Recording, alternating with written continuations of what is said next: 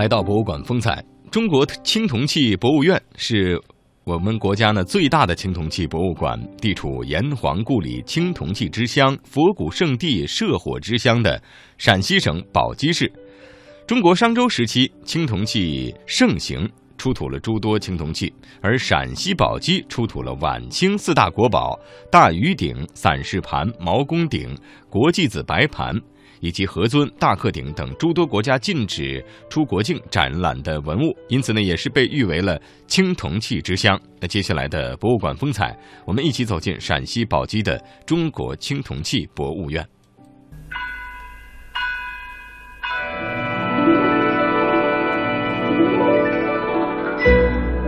青铜器是由青铜合金制成的器具，诞生于人类文明时期的青铜时代。青铜器在世界各地都有出现，是一种世界性文明的象征。最早的青铜器出现于六千年前的古巴比伦两河流域。苏美尔文明时期雕有狮子形象的大型铜刀是早期青铜器的代表。青铜器在两千多年前逐渐由铁器所取代。中国青铜器制作精美，在世界青铜器当中都享有着极高的声誉和艺术价值。而代表着中国四千多年青铜文化的高超技术与变化。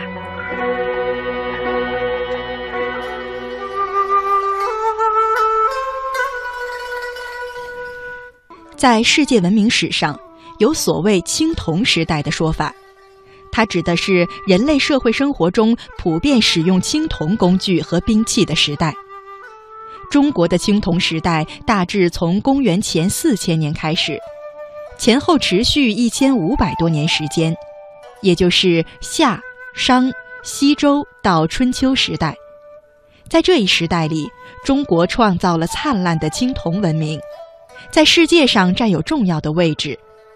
大量出土的青铜器物不仅有丰富的政治和宗教内涵，而且还具有很高的艺术价值。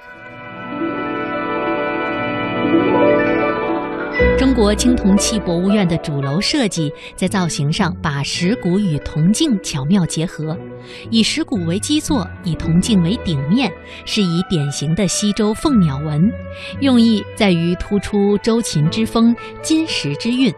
在石鼓山巅，这面巨大的铜镜迎接宝鸡每一天的第一缕阳光。宝鸡青铜器博物院主体建筑分为三层。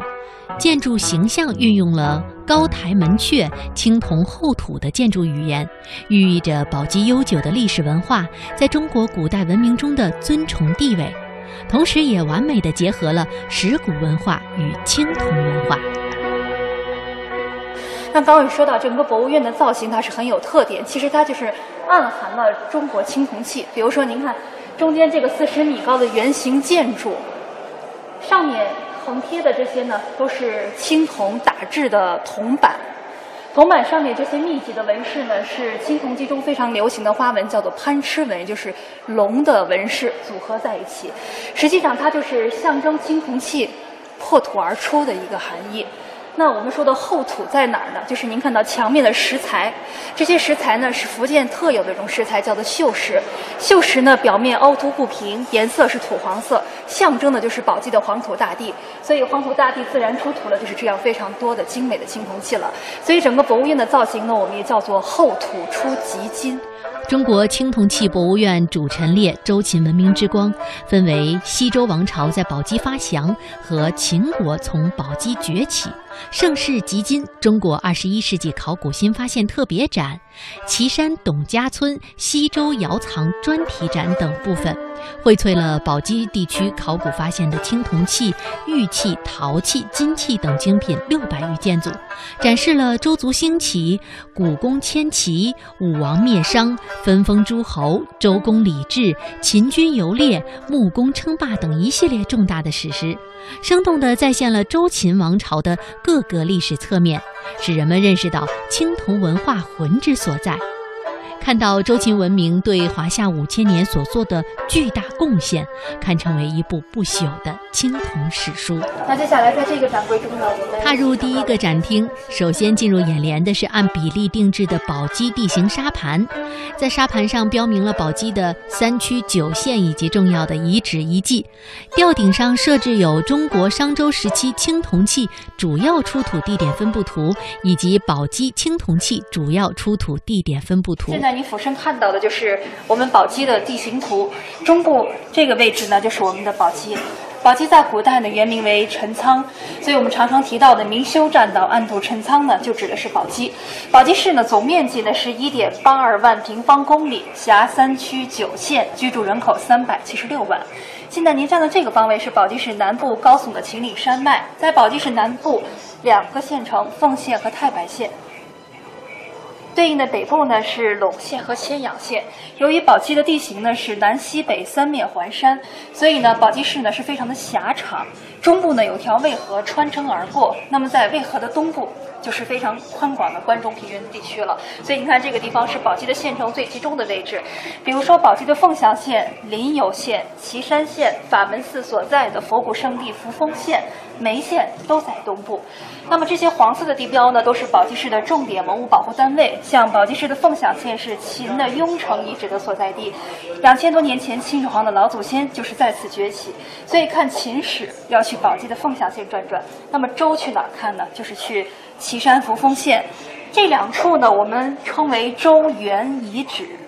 宝鸡呢讲周秦两大王朝，自然青铜器以凤翔、岐山、扶风出土的最多，所以我们进入展馆就看看文物的真品展示了。自古以来，宝鸡就是中原地区通往西北、西南的交通枢纽，诸多的民族文化在这里交融，是周秦文明发祥和发展的重要地区之一。地下埋藏着极其丰富的古代文化遗存，是我国出土周秦时期青铜器最多的地区，也被誉为青铜器之乡。这里的青铜器以周代文物为主，所以距离现在已经有三千多年历史了。那么宝鸡呢，被人们称为青铜器之乡，但是有原因的。首先呢，这是中国出土青铜器比较早的一个城市。我们从汉代就发现它有青铜器的出土。汉代出土的第一件青铜器呢，历史上记载叫狮臣鼎。那从此两千多年间历代不绝，像这样的青铜器出土到现在是有上万件之多。因为出土数量多，自然青铜器的种类就非常齐全。比如说古代时期的酒器、水器、乐器、兵器、车马器，在青铜器中都能看到使用的痕迹。在宝鸡当地的青铜器，除了出土数量多以外，可能跟商代或者跟别的城市有一个非常大的区别，就是我们发现青铜器出土之后铸有了长篇铭文，因为这三点才是宝鸡成为青铜器之乡的美誉。自汉代以来，宝鸡境内出土的西周青铜器多达数万件，宝鸡也因此以青铜器之乡享誉世界。被称为晚清四大国宝的大禹鼎、毛公鼎、国际子白盘、散氏盘，都是清代出土于宝鸡的西周青铜瑰宝。那么首先呢，我们可以看看这些青铜器现在在哪儿。像首先您看到这一件叫毛公鼎，它的真品在台湾台北故宫博物院。毛公鼎是现在人们发现青铜器里面铭文字数最长的一件青铜器，它有四百九十九个字，所以被人们誉为天下第一铭文鼎的美誉。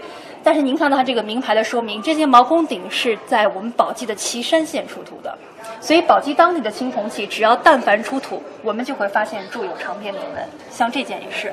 那像您看这一件呢，是叫国际子白盘，后来我们说的虢国夫人。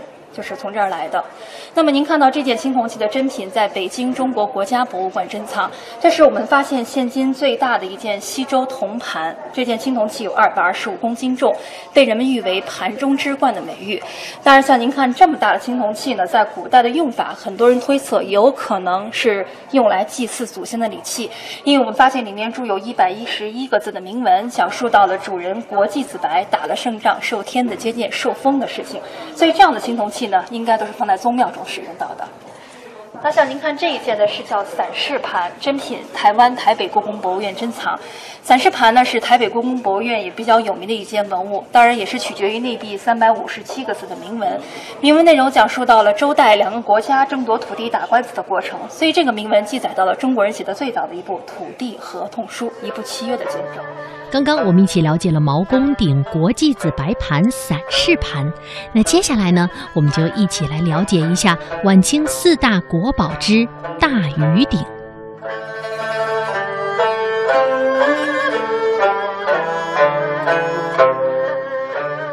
神秘的礼器——大禹鼎。大禹鼎是中国青铜器时代的代表作品之一，今藏于中国历史博物馆。它是西周康王时期的作品，距今大约有三千多年。这是一件祭祀所用的鼎器，鼎呈圆形，立耳、身腹、三足，鼎高一米多，体量巨大，体现出那个时代鼎器威严端庄、浑穆凝重的特点。商周时代，握有权力的人热衷于铸造庄严巨大的青铜器。将它作为国家的礼器、权力的象征。那时常常将青铜器和权威等同起来。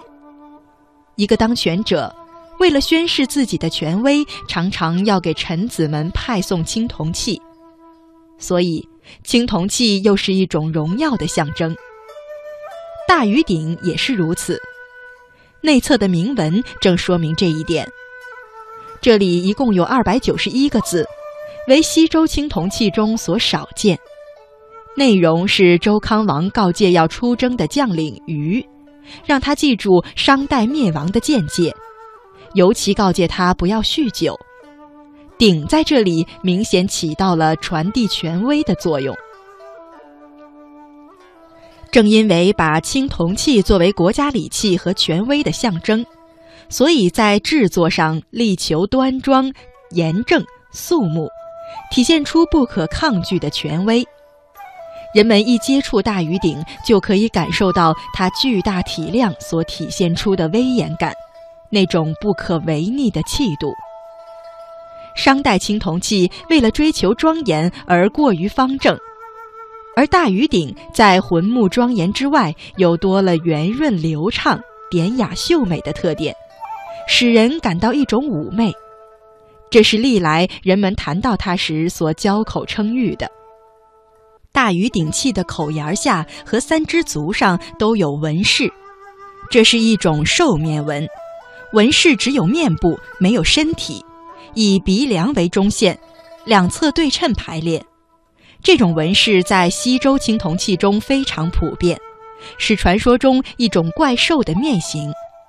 这种怪兽没有身体，只有头和嘴。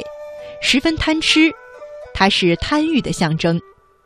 但为什么将如此凶猛且又贪婪的形象作为青铜礼器的代表性纹饰呢？现在虽然尚不能知道明确的原因，但有两点是可以肯定的：一是以凶治凶，必除邪恶；二是强调统治者不可抗拒的权威。